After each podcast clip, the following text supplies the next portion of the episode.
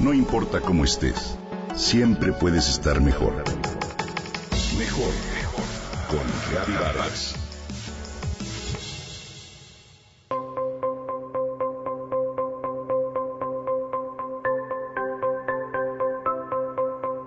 ¿Sabes lo que es un yoctosegundo? Es la unidad de medida de tiempo más pequeña que hay y equivale a una septomillonésima de segundo. Es algo inimaginable, ¿no crees? Obviamente, el yoctosegundo no forma parte de nuestra visión cotidiana del tiempo. Es una medida establecida por la ciencia para identificar fenómenos de la física cuántica, pero te lo menciono porque es interesante ver la forma tan precisa en la que los seres humanos hemos logrado diseccionar la medida del tiempo.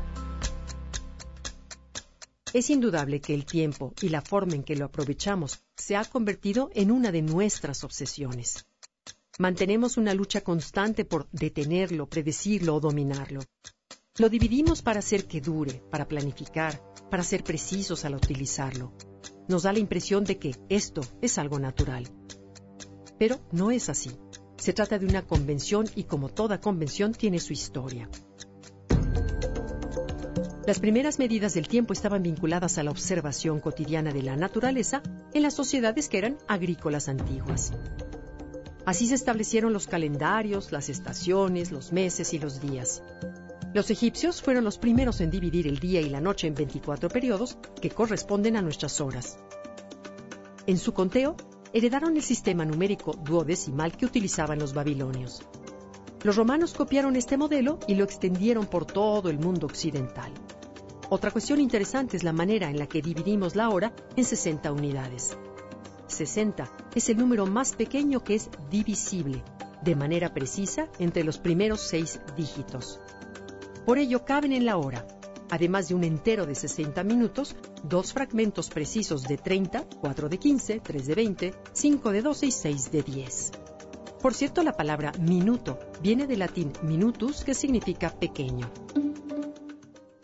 Así, al dividir la hora entre 60, se nombró a ese fragmento parte primera minuta, de donde nació la palabra minuto. Cuando el minuto a su vez se dividió en 60 fragmentos, se estableció la parte segunda minuta, de donde nace el término segundo.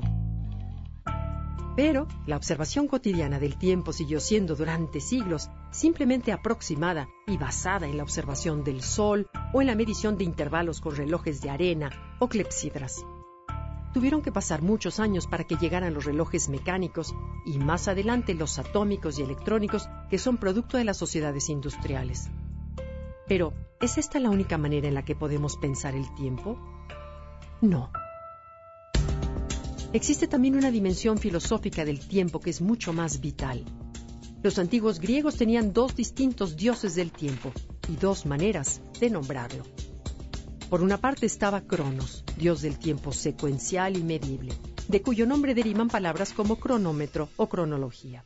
Pero también tenían a Kairos, dios joven con alas en los pies, que representaba una idea cualitativa del tiempo. Kairos era el dios de esos lapsos extensos o minúsculos en los que las cosas importantes y trascendentes suceden. El tiempo del espíritu de la creatividad, en nuestros días llenos de prisa, valdría la pena abrirle un espacio a esa mirada del tiempo.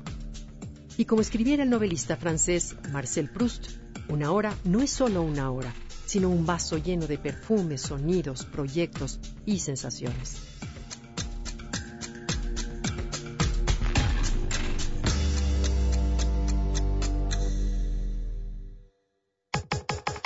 Comenta y comparte a través de Twitter. Gaby-Vargas. No importa cómo estés, siempre puedes estar mejor. Mejor, mejor. Con Gaby Vargas.